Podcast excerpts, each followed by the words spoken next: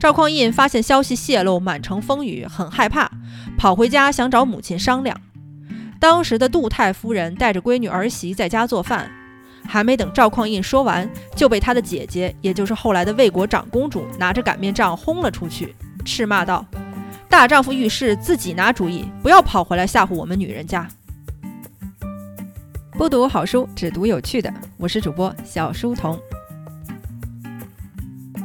陈桥兵变在北宋开国史上一直是一个污点，正史、野史说起这一段都不太好意思，为尊者讳往往一笔带过。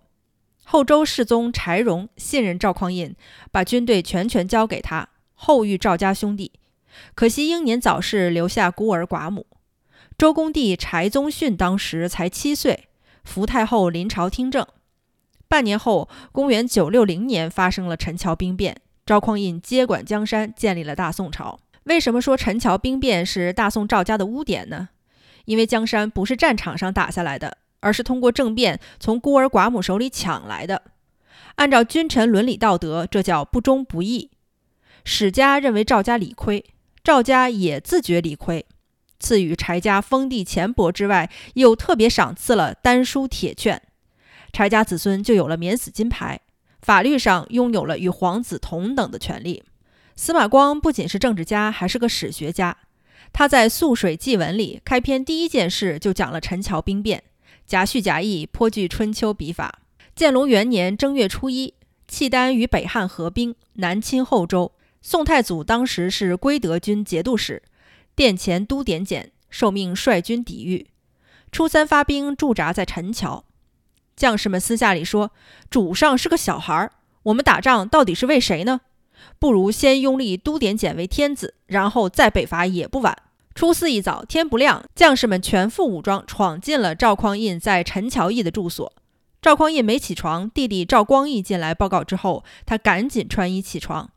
此时，将士们已经来到院里，高呼：“军中不能无主，大家拥你为天子。”赵匡胤来不及回答。有人把黄袍披在他身上，黑压压跪了一院子的将士，山呼万岁，声闻数礼。此时的赵匡胤连连拒绝，不肯答应。众将士也不管，扶他上马，逼着他回京城。要说这不是赵匡胤自己的愿望，不是他给出的暗示，谁会信呢？赵匡胤觉得事成之后，就勒住马，对属下约法三章：主上与太后，我平时北面称臣。公卿大臣，尤其是宰相，与我平级，这些人你们不能加害，要有礼。以前朝代更替，新主入京城都要纵兵抢劫，叫做夯事。咱们这回绝不能抢劫附势，更不能乱闯国库。如有违命，杀无赦。将士纷纷允诺，大军浩浩荡荡从仁和门进了汴梁。当时后周权臣有这么几位：宰相范质、王溥，刑部尚书魏仁溥。是为马步军副都指挥使韩通，韩通是赵匡胤以下最高将领，原本与赵匡胤有嫌隙。韩通的儿子也曾撺掇他暗算赵匡胤，但韩通迟迟不肯下手。这回赵匡胤带兵回城，韩通吓得赶紧往家跑。有个叫王彦生的军官骑着马就追，一路追到了他家门口。韩通还来不及关上大门，就被一刀结果了。文臣比较好解决。赵匡胤先回到公署，脱了黄袍，换上便衣。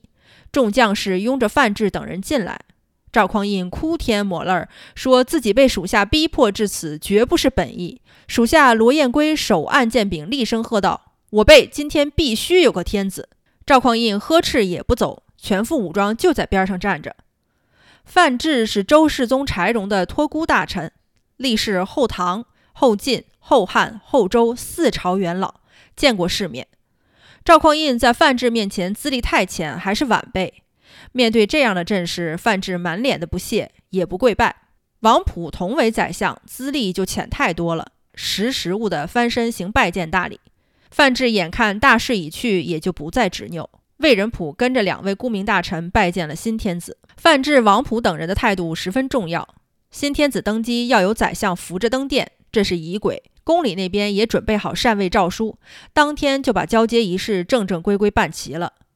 赵匡胤接管了后周江山，同时也接管了后周朝臣，宰府都是原来的老臣，基本没动，稳定局面，避免了不必要的争斗。陈桥兵变过程很顺利，除了韩通之外，其他没死一个人，兵不血刃。这也是五代以来政权交替中少有的平和。赵匡胤的弟弟赵光义目睹了全过程，挺有感慨。首先是瞧不起王普，姿态都不做一做就降了大宋，没骨气。等他当了皇帝，先让王普退休。其次，越发敬重范质，范相对得起后周柴家。对于柴荣来说，就差一个死就完美了。还有一个重要人物叫陶谷。当时是后周的翰林学士承旨，执掌翰林院，机密文书都由他来起草。赵匡胤当天登基需要诏书，一时找不到人来写。陶谷从袖子里拿出诏书，献给赵匡胤，说：“早就写好了。”这种小聪明让赵匡胤心里很膈应，从此不再重用此人。种种迹象表明，赵匡胤发兵之前就有预谋要取代后周小天子。发兵之前，汴梁城里富户纷纷外逃。按照惯例，政变军队返回城里要夯实抢劫几天，富户们预知了消息才会外逃，此为其一。赵匡胤发现消息泄露，满城风雨，很害怕，跑回家想找母亲商量。当时的杜太夫人带着闺女儿媳在家做饭，还没等赵匡胤说完，就被他的姐姐，也就是后来的魏国长公主，拿着擀面杖轰了出去，斥骂道。大丈夫遇事自己拿主意，不要跑回来吓唬我们女人家。此为其二。宋太祖坐江山不是偶然事件，其实早有预谋。北宋邵伯温在《邵氏文件录》里也讲了一段故事。杜太后，也就是赵匡胤的母亲，对他帮助很大，许多事儿都能做他的主。陈桥兵变回城之后，有人跑到赵府报信儿：“都点检做天子了。”当时杜太后还没起床。听到信儿，继续躺着也不搭话。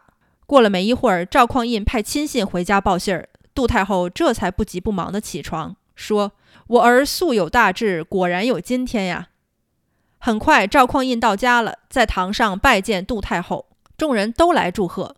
杜太后闷闷不乐，属下就问：“自古母以子贵，您儿子今天都做了天子，怎么还不高兴呢？”杜太后就跟赵匡胤说。为君不义呀！天子置身在亿万百姓之上，治理的好，此位可尊；治理不好，失控了，那你再想当个老百姓都当不成。这是我担心的。儿子，好好干吧。赵匡胤再拜之后，心中谨记。司马光与邵伯温都是北宋世家子弟，世代为宦，懂政治规则。《素水记文》与《邵氏文件录》都成书于北宋，所记所述都有依据。不会乱写的。